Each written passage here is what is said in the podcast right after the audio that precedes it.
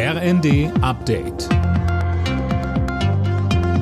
Stündlich neu. Auf den Punkt informiert.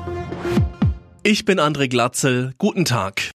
Leipzig, Berlin, München, Cottbus. Dort und in weiteren Städten gehen die Menschen heute gegen die AfD und Rechtsextremismus auf die Straße.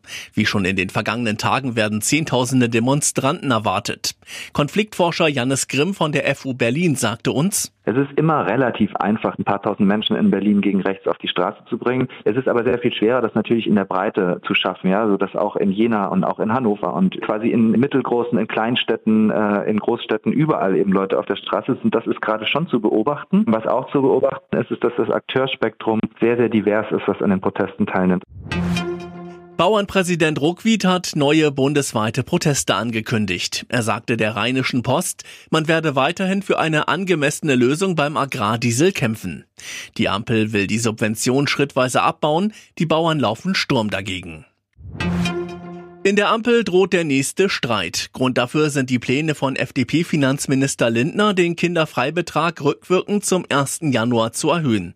Mehr von Anna Löwer.